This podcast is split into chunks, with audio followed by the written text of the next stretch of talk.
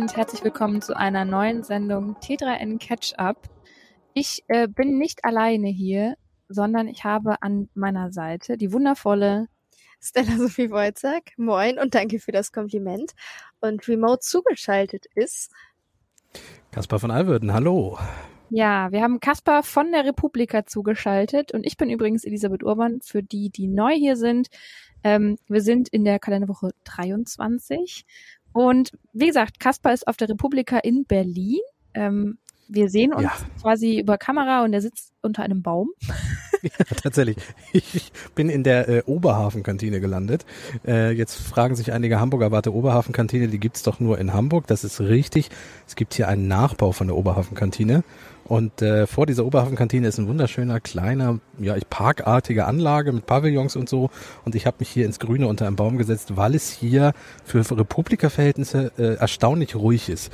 Wenn ihr irgendwelche Gesprächsfetzen im Hintergrund hört oder Musik oder sowas, dann liegt das daran, dass ich, wie gesagt, hier auf einer Konferenz bin. Ähm, das bitte ich zu entschuldigen, aber hier, wie gesagt, in meiner Parkecke ist es gerade einigermaßen ruhig und ganz gut. Ja, wir hatten ja auch mal gesagt, dass wir gerne im Sommer mal so eine Special-Folge machen möchten, draußen beim Picknick. Kaspar, ich finde gut, dass du das schon mal für uns testest. Dann haben wir zumindest einen, der schon mal draußen gesessen hast. Und wenn das bei dir gut funktioniert, würde ich sagen, halten wir an dieser Stelle fest. Wir probieren auch mal das so äh, zu dritt zu machen. Genau. Ähm, wir haben tatsächlich heute gesagt, wir brauchen Kasper auf alle Fälle, egal wo auf diesem Planeten er sich befindet. Denn in unserem Deep Dive wird es unter anderem um Apple gehen. Und da ist Kasper für uns ein, ein wichtiger Bestandteil der Sendung. Aber davor beschäftigen wir uns erstmal mit dem Fail der Woche.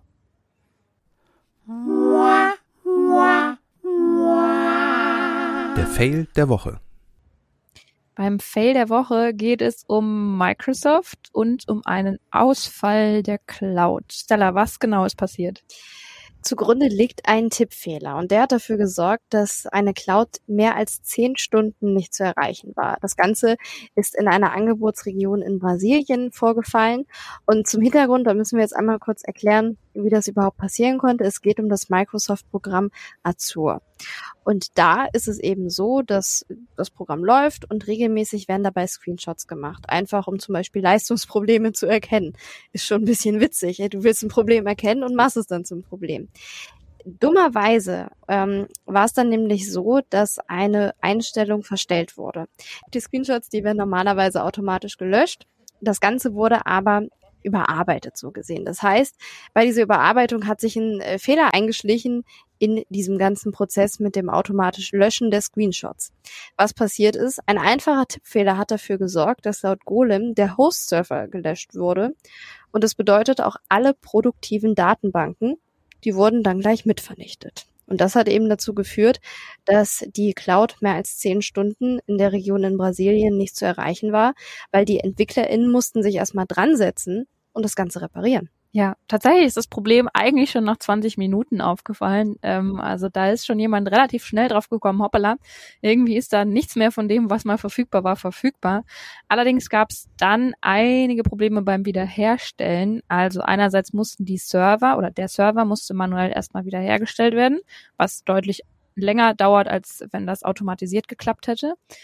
Dann wurden die gelöschten Datenbanken neu, also wieder aufgesetzt quasi. Und das war auch sehr zeitaufwendig. Und zu guter Letzt gab es dann noch Probleme mit den Web Webservern, ähm, sodass die User noch mal eine Zeit lang nicht auf ihre eigentlich schon wiederhergestellten Daten zurückgreifen konnten.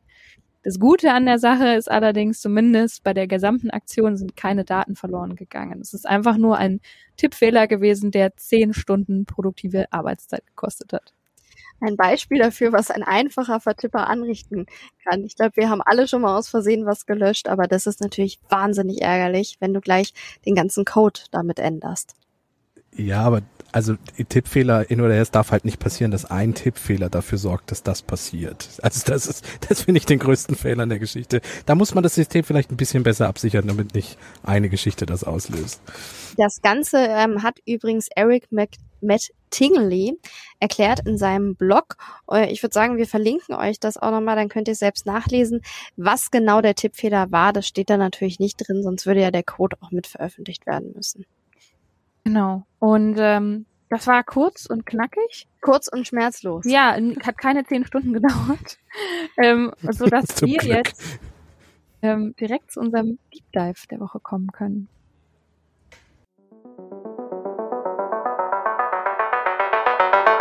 Der Deep Dive. Ich habe es schon angekündigt. Es geht um Apple. Warum geht es um Apple? Apple gibt jährlich eine große Konferenz, ähm, bei der Neuerungen vorgestellt werden. Und Anfang der Woche war es wieder soweit. Die Worldwide Developers Conference ist in San Francisco angelaufen. Apple hat verschiedenste Dinge vorgestellt. Das Motto Dream it, chase it, code it. Ähm, sehr poetisch. Und in unseren Timelines sind quasi nur noch Apple News das wollten wir natürlich ein Stück weit mit euch teilen, weil die neue Apple Vision Pro vorgestellt wird. Wer sich erinnert, wir haben vor sehr vielen Folgen schon mal über Apples Pläne für ein VR, AR Headset gesprochen und Caspar war ganz aufgeregt. Und dann kam es doch nicht so, wie es kommen sollte. Jetzt ist das Headset allerdings vorgestellt worden. Und Kasper hat gestern Abend, obwohl er bei der Republika ist, sogar noch den Ticker betreut, den Apple-Ticker zu dem Event. Und deshalb freuen wir uns, dass quasi der Experte, der, der so gespannt war auf die Brille, jetzt hier auch in dieser Runde ist. Unterm Baum. Ja, wir fangen vielleicht mal kurz an, worum es geht. die Vision Pro ist ein Mixed Reality Headset ähm, legt den Fokus auf AR, also auf erweiterte Realität. Das heißt, man sieht noch seine normale Umgebung, aber auch eingeblendete Dinge.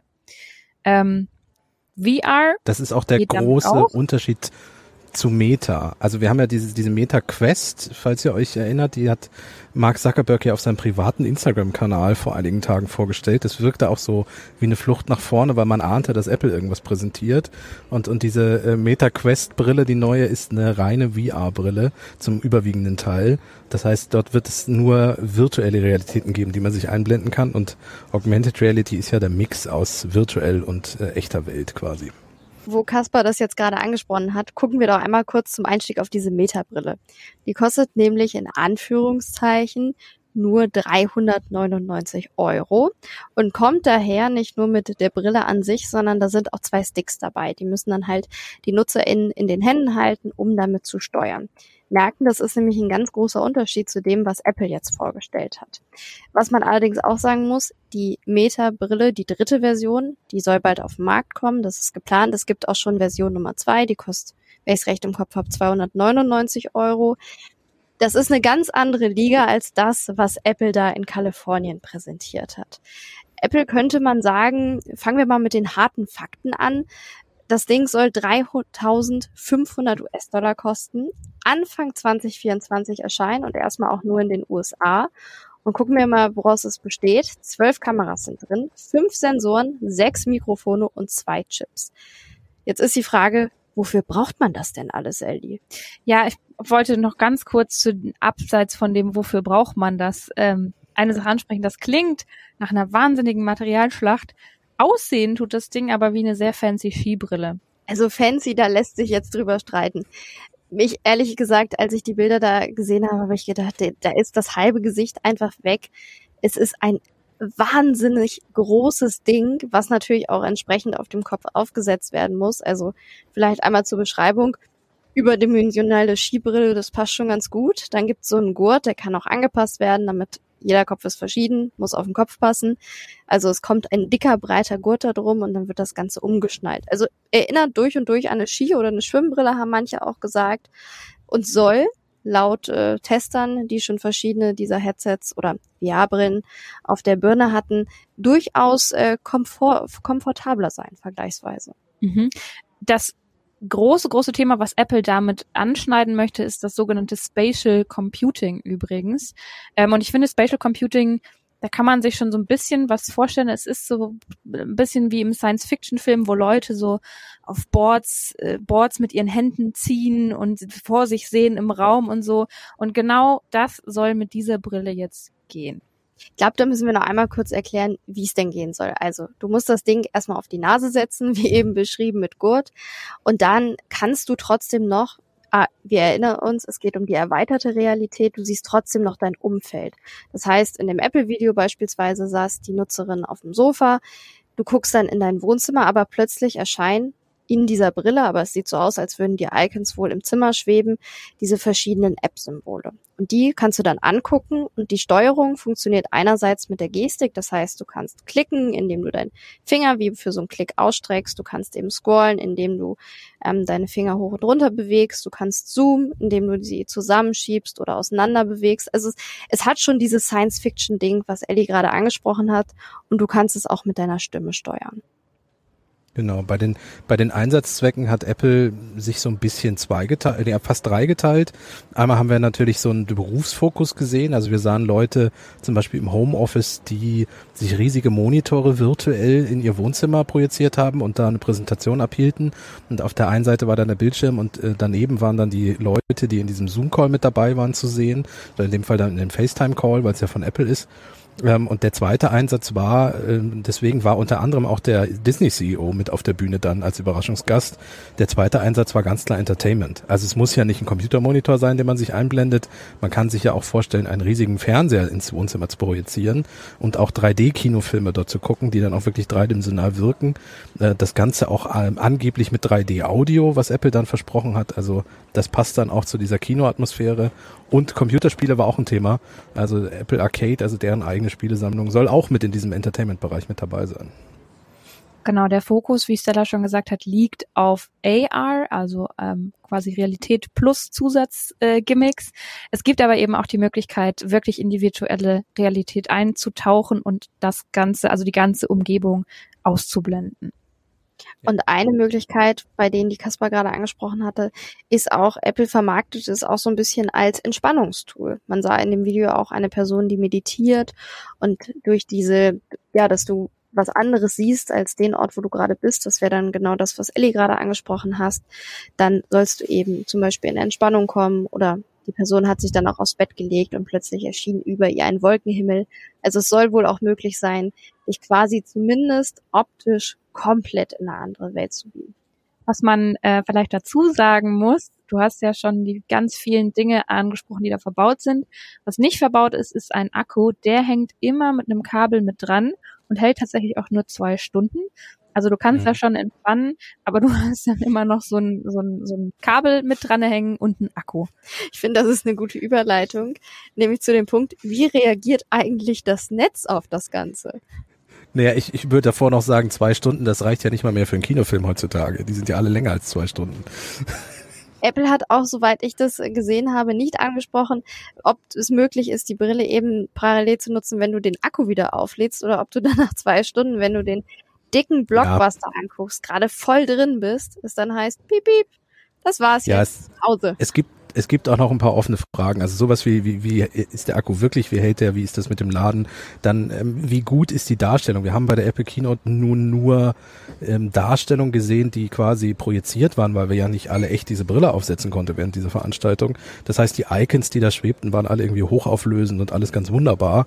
Ähm, man muss dann mal sehen, wie das wirklich ist, wenn man das Ding aufsetzt. Das hat ja auch noch keiner. Wir, wir haben ja schon gesagt, Anfang 2024 wird sie kommen und Testerinnen und Tester, äh, ich glaube, selbst die, die vor Ort Ort waren, hatten bis jetzt noch keine auf dem, auf dem Kopf oder doch? Doch, doch, doch. Nickt? Ah, okay, genau. cool. Okay. Da gibt's auch Dann wird das demnächst mal eintreffen. Ach, cool. Guck mal, hier auf der Republika kriegt man sowas nicht mit. nee, also es gibt tatsächlich, gab es auch da schon erste Tests, aber ähnlich wie in der Netzgemeinde ist das Feedback gemischt. Es gibt sehr viele positive okay. Stimmen, auf die gehen wir gleich noch ein. Ähm, es gibt aber eben auch viele, die sagen, man muss einfach echt gucken, was ist tatsächlich letztendlich 2024 dann, was auf den Markt kommt, weil eben einige Dinge A in der Präsentation noch nicht ganz klar waren und auch bei den Tests, die eben auch nicht Langzeittests zum Beispiel waren. Also du konntest da wohl so ein paar Minuten damit so ein bisschen rumprobieren und ein paar Sachen ausprobieren, aber es haben auch nicht alle Funktionen waren verfügbar und ähm, ist einfach nur ein kurzer Eindruck gewesen, quasi, den die meisten da gewinnen konnten. Soll ich mal den Begeisterungspart übernehmen gleich, wenn es um ums Feedback geht? Also soll ich mal den, den Fanboy spielen? Du, warum wir dich hier in der Runde dabei haben. Wir wollen ja auch noch nachher unsere persönliche Meinung teilen. Und Ellie und ich sind da beide heute mal Team Aber in verschiedenen ah, sehr gut. Aber nochmal kurz zu den Kritikerinnen. Was wurde denn da unter anderem gesagt? Also einerseits, die Brille die ist seit Jahren in der Mache und es gab jetzt wohl auch ein bisschen Druck, die muss jetzt endlich mal raus. Apple hat seit zehn Jahren ansonsten kein neues revolutionäres Produkt vorgestellt. Zehnjähriges Jubiläum, da was Neues, auch mit Blick auf Meta, in dem Fall Konkurrenz. Dementsprechend war die Zeit wohl gekommen. Kritik ist aber eben auch daran, dass das Ganze wohl noch nicht so ausgereift ist, was eben auch erklärt, warum diejenigen, die es bisher testen konnten, auch noch gar nicht alle Funktionen nutzen konnten und warum die ähm, Keynote zu dem Thema zwar ganz hochauflösend und ganz, ganz äh, futuristisch und toll aussah, aber irgendwie auch sehr, sehr unreal. Und mal so als Frage, wer will eigentlich dieses Ding wirklich so zum Beispiel beim Arbeitstag die ganze Zeit auf der Nase tragen? Zwei, alle zwei Stunden muss dann wohl Pause gemacht werden, dann ist der Akku alle. Ich wollte gerade sagen, geht ja nur zwei Stunden. und eben auch das Design, das hat natürlich auch für Spott gesorgt, weil da gibt's auch verschiedene, die haben sich damit jetzt schon im Netz präsentiert, zumindest dann eben das Ganze quasi auch digital aufgesetzt und es wirklich auf der Nase zu haben. Und ja, gibt witzige Bilder davon, würde ich sagen. Ja. Aber Kaspar, ähm, du wolltest ja ein bisschen Euphorie verbreiten. Erzähl doch. Mal. Ja, ein bisschen, ein bisschen positiv das Ganze. Also, nein, also ich, ich sehe auch, dass, dass ja vor allem auch 3.500 Euro einfach eine Hausmarke sind, ähm, die, die dieses Produkt auch gleich wieder in so eine Richtung Dollar. lenken.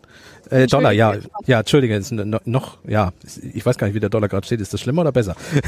also, also so gesehen, äh, wir haben es vorhin kurz umgerechnet mit den 3.500 Euro. Das sind Pi mal Daumen Dollar. zum jetzigen Stand, äh, Dollar, Pi mal Daumen zum jetzigen Stand heute äh, Mittag nachgeschaut, 3.200 Euro in etwa. Ach, ich glaube, es waren 3.287. Genau. Wir sparen also quasi noch. Ja, dann ist ja. es ja fast günstig. Wobei ähm, man sagen muss eben, dass diese Dollar, ähm, dieser Dollarpreis aktuell auch nur existiert, weil auch nur die Einführung in den USA am Anfang stehen wird. Genau, also wir wissen also noch, wann das Ding nach Deutschland kommt ja. und wie viel wir dann dafür bezahlen müssten. Ja. Ähm, weil du Spatial Computing schon angesprochen hattest, Ellie. Ich finde, das ist so einer der Punkte, der unglaublich spannend an dieser Brille ist. Also mal ein bisschen weg von diesem AR und VR-Thema. Also Spatial Computing, die, die, dieser klassische Desktop-Rechner, wie wir ihn vor Augen haben, mit einem Monitor und äh, so einem Tower, der unterm Schreibtisch steht und dann hat man eine Tastatur und eine Maus. Das wird sich, glaube ich, in den nächsten Jahren stark ändern. Also wir werden aufhören, das irgendwie an irgendwelcher Hardware festzumachen. Das wird sich immer mehr in so einen digitalen, virtuellen Bereich bewegen. Und das hat bisher, glaube ich, keine Firma so äh, ja fortgeschritten präsentiert, wie wir das gestern Abend bei Apple gesehen haben. Also das wird ein Bereich, der, glaube ich, unglaublich spannend wird. Und dann muss man sagen, Apple ist eigentlich immer ein bisschen late to the party. Also ähm, das iPhone war jetzt bei weitem nicht das erste Touchgerät und eigentlich auch nicht das erste Smartphone. Ähm, ganz besonders merkt man es auch an der Apple Watch. Die war definitiv nicht die erste Smartwatch aber ein Gerät, ähm, was jetzt inzwischen nach mehreren Jahren, äh, fast einem Jahrzehnt ähm, Entwicklung auch inzwischen Marktführer ist. Also hat sich auch stark verändert, auch verändert in dem, wie das Produkt wahrgenommen wird. Es war erst so eine Erweiterung vom iPhone und des Displays und inzwischen ist es ein Gesundheits- und äh, Sportfitness- und Health-Fitness-Gerät. Also hat sich auch stark in die Richtung irgendwie so hinentwickelt. Und ich denke, dass dieser Markt in diesem Bereich mit diesen Brillen, dass sich dass da jetzt dieser nächste große Player neben Meta und Google und wie sie alle heißen dazukommt, ähm, den Markt auch nochmal ordentlich aufmischen wird. Wo du gerade nochmal Meta angesprochen hast. Ich habe parallel nochmal die Notizen gelinst und habe mich für ihn versprochen, es sind nicht 370 Euro für die Quest 3, sondern es sind 570 Euro, Pi mal Daumen. Und das wirklich Euro, nicht Dollar. Aber wo du gerade Meta angesprochen hattest, darüber macht sich das Netz ja auch ein bisschen lustig. Von wegen, es reicht eben nicht, Herr Zuckerberg, dass Sie nur die, das Unternehmen umbenannt haben, damit sie zukunftsgerichtet sind, sondern sie werden da quasi gerade überholt beim Thema Metaversum. Und außerdem hat Apple das ja auch gar nicht so priorisiert. Also, sondern ist da erstmal in eine ganz andere Richtung gegangen, als zu sagen, wir nutzen die Brille jetzt, damit sich wirklich virtuelle Avatare in einer komplett virtuellen Welt bewegen, was ja mehr in die Richtung geht, die Meta mal angekündigt hatte. Mhm. Mhm. Ähm, wie ist denn, also, wie ist denn eure persönliche Meinung zu dieser Brille? Ihr habt ja jetzt, wir haben alle so ein bisschen Berichte durchgelesen, wir haben geguckt, was kann die, wir haben die Videos uns angeguckt. Was ist denn so euer Eindruck? Kaspar, magst du mal anfangen? Ja, ich es juckt mir in den Fingern, sie mal aufzusetzen und auszuprobieren. Das wird leider ja, wie gesagt, noch ein bisschen dauern, weil wir den, den deutschen Marktstart ja noch gar nicht kennen. Ähm, und selbst die US-Amerikaner ja bis 2024 warten müssen, Anfang 2024. Aber ich würde es gern einfach wirklich mal live ausprobieren, ob es wirklich so gut ist, wie wir es gesehen haben. Und ob es auch so nahtlos funktioniert. Zum Beispiel die Bedienung, die Gestensteuerung, das kann wunderbar sein, das kann aber auch die Hölle sein, wenn es eben nicht funktioniert. Äh, das würde ich echt gern einfach mal testen und ausprobieren. Und sonst ähm, bin ich positiv gestimmt, dass das Produkt tatsächlich vielleicht äh, diesen Bereich AR, VR und eben Spatial Computing vorantreibt und weiterentwickelt ähm, und da äh, den Markt noch mal ein bisschen aufmischt. Stella, wie sieht's bei dir aus? Das ist die richtige Abfrage. Also ich kann auch das, was Kaspar sagt, natürlich total teilen. Ich würde das Ding auch gerne mal aufsetzen, würde das gerne ausprobieren und vor allen Dingen wissen, wie sich das anfühlt in der Verbindung wie sehr fühle ich mich in der Realität, wie sehr nehme ich meine Umgebung wahr, was verändert das? Weil das ist für mich auch der Kritikpunkt, was mir an dem Video auch ein bisschen übel aufgestoßen ist. Du siehst die ganze Zeit eben den Menschen, wie er alleine diese Brille aufhat. Und klar, es heißt, du kannst interagieren mit anderen Leuten, aber da gibt's gibt's für mich mehrere Sachen, die ich gerne einfach mal selbst erfahren würde, um sie dann auch entsprechend zu beurteilen, die mich aber kritisch stimmen. Zum Beispiel, wenn du diese Brille aufhast, es kommt jemand in den Raum, du sollst mit ihm interagieren können, da sieht man auch in dem Video, dann wendet sich der Person plötzlich jemand mit dieser, mit dieser riesen Brille zu. Und ich finde, das sieht schon ein bisschen fragwürdig und ein bisschen gruselig aus. Was ich auch ganz interessant finde, die Brille scannt deine Iris. Damit kannst du sie auch freischalten. Also sie scannt dein komplettes Gesicht. Das hat den Sinn. Wir hatten über die FaceTime-Meetings gesprochen. Wenn du in dem Meeting bist, musst dich ja auch die Person, mit der du in dem Meeting bist oder die Person, die müssen dich ja auch sehen. Dementsprechend soll es von dir einen Avatar geben, der dir nachempfunden ist, der sich dann auch, wie du bewegt, also der dich halt in diesem Meeting präsentiert.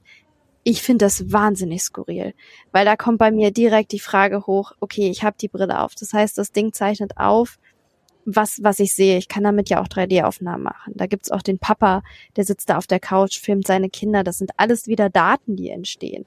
Und auch wenn Apple sagt, alles sicher und die werden nicht verkauft und nicht analysiert, ist es schön, dass sie das so sagen, aber es gibt bestimmt trotzdem auch in diesem System Schwachstellen, die mir eben Sorge bereiten und die, finde ich, genau beleuchtet werden müssten. Auf der anderen Seite frage ich mich, wie es unser Zusammenleben verändert, wenn man das jetzt mal ganz wild in die Zukunft skaliert und sagt, ja, okay, vielleicht hat Kasper recht, Laptop verabschiedet sich in der Zukunft, wir tragen alle so eine Brille. Kann ich mir persönlich noch nicht vorstellen. Wie siehst du denn das, Eldi? Ja, ähm, ich wollte ganz kurz was ergänzen zu diesem Thema Iris-Scan, weil klar, das ist auch ein Punkt, den ich unter anderem kritisch sehe. Ähm, aber weil du auch gesagt hast, da kommt jemand in den Raum rein und sieht dich mit dieser großen Brille. Das Lustige in Anführungszeichen oder das Spannende ist das, ja. Das Gruselige. Ähm, ja, ich, ich finde es tatsächlich ein einen sehr interessanten Gedanken, ähm, dass du dann nicht eine Person siehst, die diese Brille aufhat und dich quasi mit ohne, ohne jegliche Augen anguckt, sondern die Person, ähm, die diese Brille trägt, deren, deren Augen werden gescannt und sind dann auf der Brille vorne drauf zu sehen. Das heißt, wenn du jemanden gegenüberstehst, der diese Vision-Brille trägt, dann guckt er dich mit dieser Brille an. Also diese Brille guckt dich an. Und das ist also wie wenn du quasi durchgucken kannst durch die Brille, so wirkt es ein bisschen. Genau, und das ist ein, ein sehr interessanter, aber auch skurriler Gedanke irgendwie. Ich finde es tatsächlich spannend. Ähm, auch so Sachen wie wie dieses, ähm, dass es keine Controller gibt die Sensoren und die Kameras, das, da sind wir wieder bei dem, es wird alles aufgenommen, was du machst, wie du dich bewegst, wo du dich bewegst, deine Umgebung wird aufgenommen und so kann eben die Steuerung mit Stimme, Augen und Gesten überhaupt funktionieren. Ich finde diese, diesen Gedanken mit Stimme, Augen und Gesten zu steuern wahnsinnig faszinierend. Gleichzeitig bedeutet das aber eben auch, dass alles, alles aufgenommen werden muss. Und da ist natürlich die Frage, A, möchte ich, dass das bei Apple landet? B, da kann bestimmt auch was schiefgehen, mal gucken. C, wie ist das überhaupt bei uns äh, gesetzlich äh, regelbar? Also kommt Apple damit überhaupt durch? Und wenn ja, wie? Wird es das so bei uns überhaupt geben? Ähm, Haben Sie was genau. zum Datenschutz gesagt? Ich habe es gerade tatsächlich nicht im Kopf. Also ich weiß, dass das Thema Datenschutz immer ganz wichtig ist bei Apple und dass Sie ganz oft auch gesagt haben, ich kann es jetzt gerade explizit nicht zu der Vision sagen, leider, das ist das Problem, dass ganz viel auf den Geräten stattfindet. Also zum Beispiel sowas wie ähm, die künstliche Intelligenz, die die Bilder durchsucht auf dem iPhone, um zu gucken, zum Beispiel zu sagen, das ist eine Katze, das ist ein Hund. Das passiert zum Beispiel komplett auf dem Gerät und verlässt das Gerät auch nicht. Wenn Apple mhm. mir verspricht, dass das bei der Brille so ist, dann wäre ich damit einverstanden. Dann sage ich auch, okay, ähm, ich kann mir aber auch vorstellen, dass es gerade gerade in Anfangszeit sehr interessant sein kann zu sehen, was die Nutzerinnen damit machen und wie sie das machen und dass deswegen gerade in der Anfangszeit so eine Art öffentlicher Beta-Test, dass man dann nicht unbedingt möchte, dass alles auf dem Gerät passiert. Wie gesagt, ich weiß es gerade bei der Brille nicht, ich weiß auch nicht, ob Apple das gemacht hat. Das müssten wir vielleicht nächste Woche mal nachreichen oder ihr, ihr googelt gerade selber mal. Das ist die beste Aufgabe. Googelt mal selbst, liebe Hörer und Hörer. Äh, aber Nein, das, reichen das einfach auch, nächste Woche nach. Ja. Genau, ich denke auch. Aber das ist ja etwas, was Apple immer ganz wichtig ist. Das heißt, irgendwie irgendwie werden sich da marketingtechnisch zum Thema Datenschutz schon was überlegt haben. Genau, ansonsten, wie gesagt, fehlen mir auch noch ein paar Details. Diese Präsentation war eben sehr emotional aufgezogen, würde ich mal mhm. sagen. Und ich sehe diese Brille auch erstmal als elitäre, weil teuer Spielerei für Tech-Fans, für Nerds, ähm, die da wirklich Bock drauf haben und sich damit intensiv beschäftigen wollen und auch das nötige Kleingeld haben, bis das Ganze wirklich Mainstream-tauglich ist, ähm, muss noch einiges passieren und es soll wohl auch gerade an der günstigeren Variante gearbeitet werden. Ähm, ja. Und was ich noch spannend fand, ist, es geht auch ein bisschen um Firmenpolitik. Zumindest sagen das viele, die Apple schon seit Jahren verfolgen. Tim Cook, der ähm, jetzige Chef von Apple, stand immer so ein bisschen noch im, im Schatten von Steve Jobs, der Apple-Figur ähm, und hat die letzten Jahre eigentlich immer nur Dinge weiterentwickelt, die schon zu ähm, Zeiten von Jobs ähm, quasi in der Mache waren. Und das, also diese Brille ist jetzt quasi das erste Produkt, die den Stempel Tim Cook trägt. Und deswegen wird das auch für Apple politisch so ein bisschen ähm, eine spannende Sache sein. Ja, direkt dazu, man hat es ihm auch angesehen, äh, zumindest, er ist ja nicht so der emotionalste, aber er hat relativ gelächelt, als er sagte, äh, das wird die wichtigste Keynote und ähm, dann waren sie am, äh, so der, zur Hälfte der Zeit schon dabei, alles abzumoderieren und dann kam er nochmal auf die Bühne und sagte, nee, nee, halt, eine Sache habe ich dann noch. Und man hat gesehen, dass ihm das durchaus diebe Spaß gebracht hat, da jetzt nochmal dieses One More Thing von Apple irgendwie äh, auf die Bühne zu schreien. Das ist natürlich auch eine Veranstaltung, die komplett durchgeplant ist. Also der wird ja auch mit solchen Effekten, auch wenn ja, ich da nicht in Frage stellen will, dass das natürlich menschlich bestimmt auch von ihm trotzdem da eine Motivation ist. Aber sowas wird ja mit eingeplant. Ich finde es einfach spannend, wie Apple das schaffen will, die Brille mit dem Preis in die Masse zu bringen, was da die Strategie sein wird. Ob es ein günstigeres Modell gibt, wie Ellie das gerade angesprochen hat. Ähm, und was mir eben auch aufgefallen war, dieses sehr emotionale. Ich hatte so ein bisschen den Eindruck, man will damit eben auch sagen, ja, du hast eine Brille auf und du bist mit dieser Brille an irgendeiner Stelle allein und du guckst übrigens auch den Kinofilm allein, weil da wurde keine Möglichkeit vorgestellt, das zu zweit zu gucken. Ähm, und trotzdem ging es immer doch sehr um Menschen, um Erinnerungen, um das Emotionale, um das Miteinander.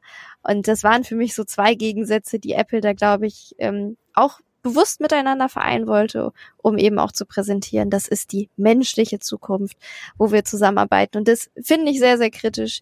Ich sehe das aktuell noch nicht, dass das das äh, supermenschliche ist. Und auch diese Augen da auf der Brille holt mich persönlich noch nicht ab. Ich bin da eher im Team äh, Spooky übrigens.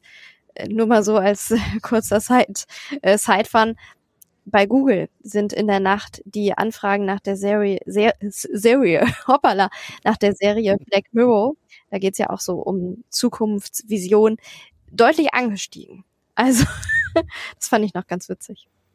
Ja, aber auch meistens ein bisschen gruselige Zukunftsvision. Ähm, ja. Dass, es, dass es eine günstigeres Einstiegsmodell geben wird, verrät uns eigentlich der Name zu, also der Namenszusatz Pro. Es ist ja Apple Vision Pro, ist ja der gesamte Name.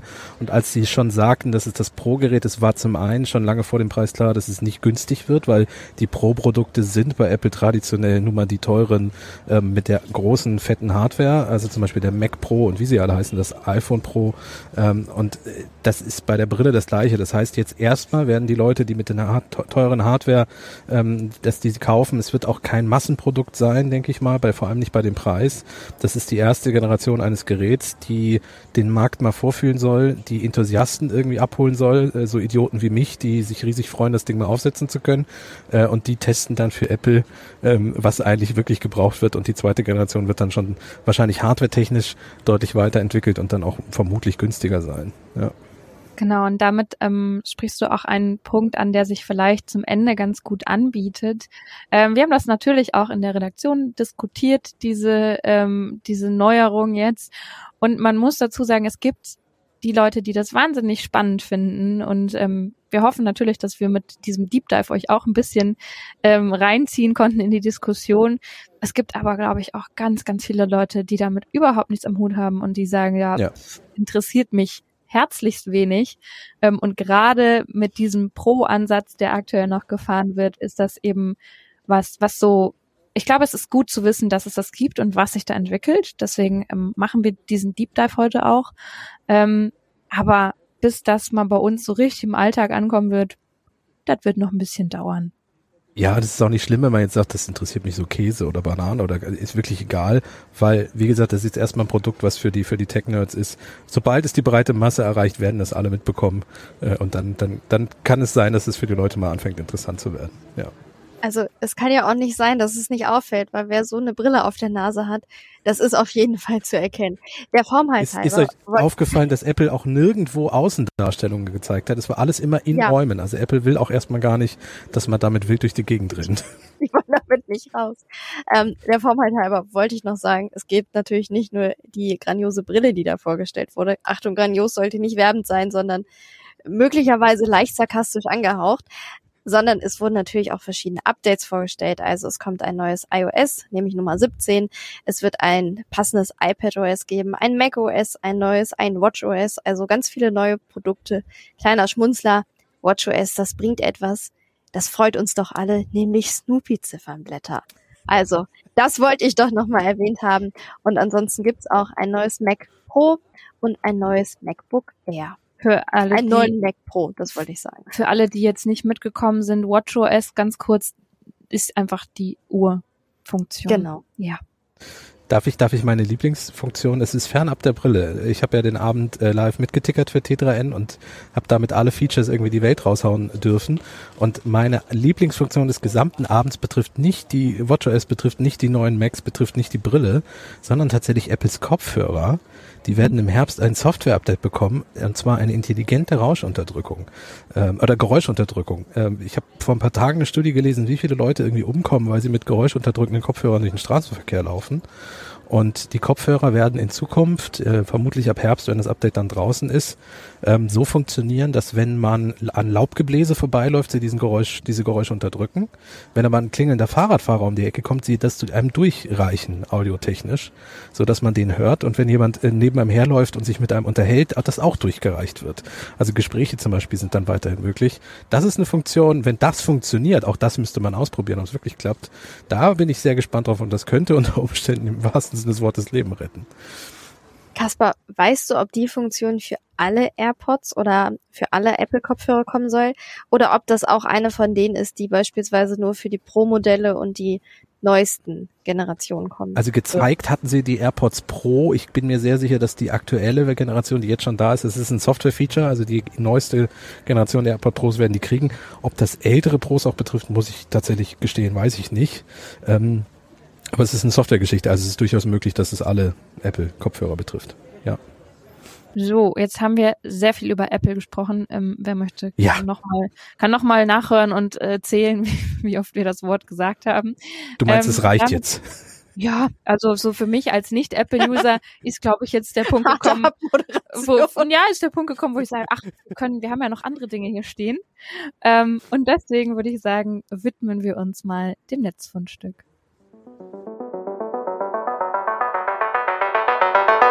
Das Netzfundstück. Das habe diese Woche ich mitgebracht. Es geht um eine App zum Lernen von Gebärdensprache und sie heißt Yo DGS. DGS, das steht für Deutsche Gebärdensprache und das Yo, das steht für die Firma dahinter, die Yoma heißt. die bietet an, Inhalte barrierefrei zu machen, beispielsweise für Videos und hat eben auch diese App auf den Markt gebracht. Ich fand das ganz spannend, ähm, weil ich mich ehrlich gesagt gefragt habe, wir lernen in der Schule, wir lernen Englisch, wir lernen Fremdsprache, aber wir lernen leider gar keine Gebärdensprache und können uns ja deshalb mit manchen Menschen gar nicht vernünftig austauschen, unterhalten und sie damit auch gar nicht in unseren Alltag integrieren.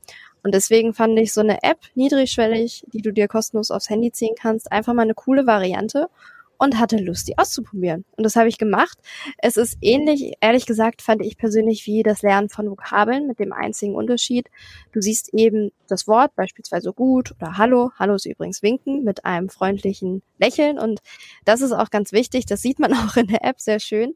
Ähm, du hast immer die Mundbewegung dazu. Also wenn ich beispielsweise winke, dann forme ich auch ein Hallo, weil ja auch das Lippenlesen für jemanden, der gehörlos ist, möglich ist. Und, oder in der Regel. Ich will es jetzt auch nicht äh, verallgemeinern, vielleicht ist es auch nicht immer möglich. Aber auf jeden Fall wird bei jedem Wort eben, was in der App gezeigt wird, die entsprechende Bewegung gemacht. Was ich sehr gut fand, ist, dass die Bewegungen auch langsam abgespielt werden können, auch wiederholt abgespielt werden können. Also man hat Zeit, das Ganze eben zu lernen. Und dann ist es, ich, mich hat das so an Vokabellernen erinnert. Das ist einfach ein guter Vergleich.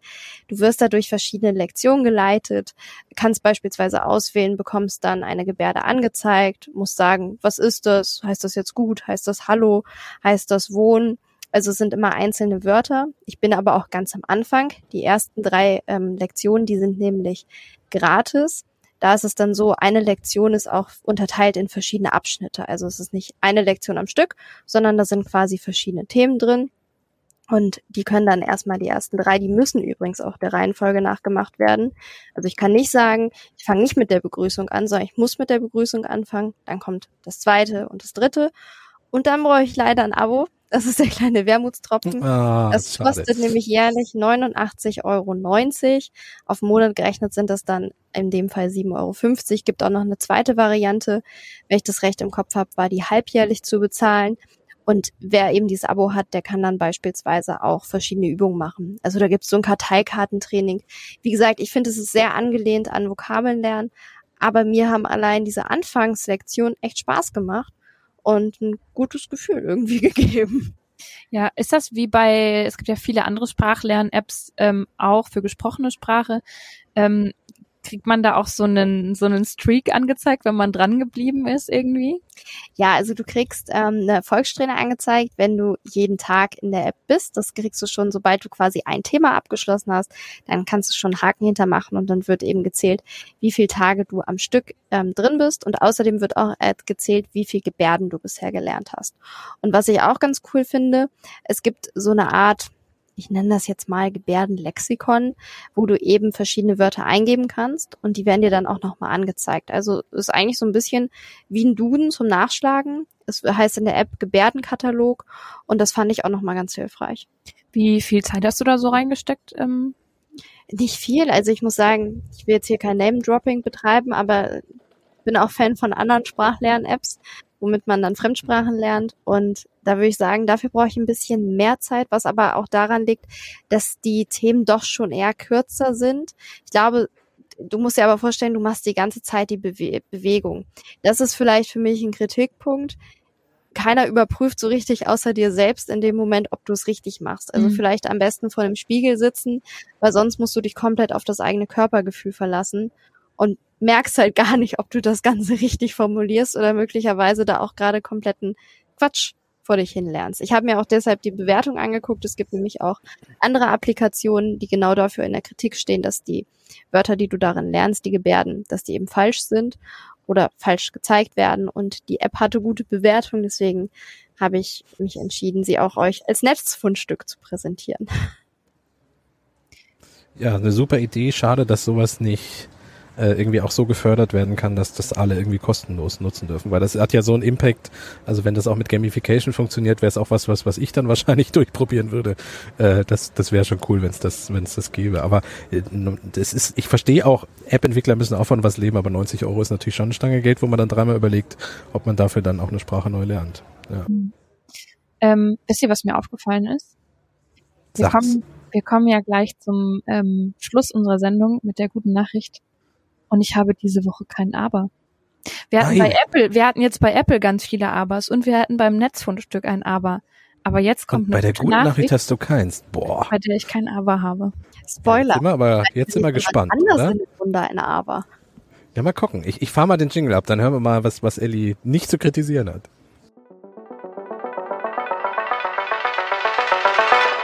Die gute Nachricht. Wir begeben uns äh, in die Fußballwelt und zwar zum FC St. Pauli. Der äh, hat Werbekooperationen und unter anderem auch Werbekooperationen gehabt mit Wettanbietern, also mit Unternehmen, die Sportwetten anbieten. Und hat jetzt gesagt, wir nehmen keine neue Kooperationen auf mit Sportwettenanbietern.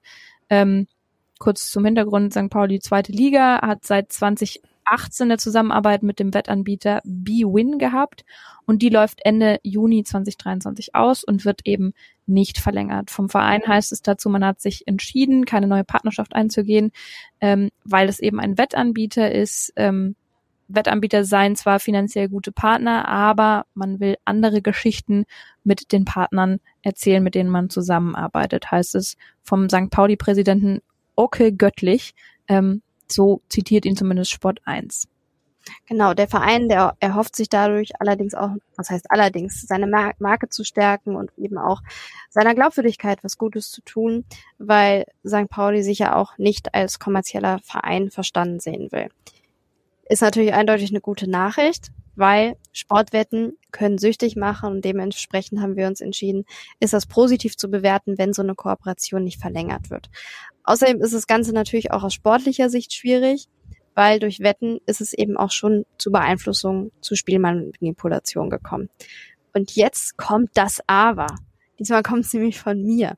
Ich habe mal geguckt, wer da unter anderem sonst so in der Welt des deutschen Fußballs mit Bibin zusammenarbeitet.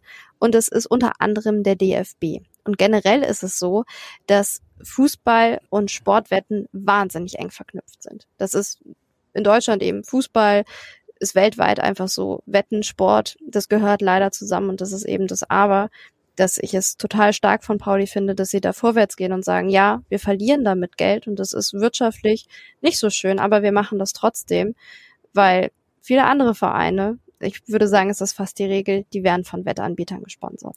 Genau. Ähm, du hast es jetzt so angesprochen, ganz großes Thema noch in der Fußballwelt. Und soweit ich weiß, ist St. Pauli tatsächlich der erste Verein in Deutschland, der sich da bewusst von distanziert. Dementsprechend, ja, es gibt noch ganz, ganz viele ähm, Vereine, die mit Wettanbietern zusammenarbeiten und ähm, damit auch ein System fördern, das teilweise Menschen wirklich in, in große, große Suchtproblematiken stürzt. Aber, wie gesagt, St. Pauli hat jetzt den ersten Schritt gemacht und vielleicht gibt es da ja noch Nachahmervereine. Bleibt zu hoffen, dass sich das ein paar als Beispiel nehmen. Ja. Ja. Richtig. Damit ähm, sind wir, glaube ich, am Ende. Ähm, wir hoffen, wie immer, ja. dass es euch gefallen hat. Lasst uns eine Bewertung da. Ähm, wenn euch irgendwas aufgefallen ist, schreibt uns gerne. Ähm, genau, empfehlt uns weiter. Abonniert, falls ihr das noch nicht gemacht habt, damit ihr jeden Mittwoch pünktlich eine neue Folge in eure Podcast-Anwendung äh, der Wahl gespült bekommt. Und äh, damit bleibt mir nur noch zu sagen, ich freue mich auf nächste Woche. Bis dahin. Tschüss. Bis zum nächsten ja. Mal. Danke fürs Einschalten und ich stürze mich zurück ins Messegetümmel. Viel Tschüss. Spaß. Tschüss, viel Spaß.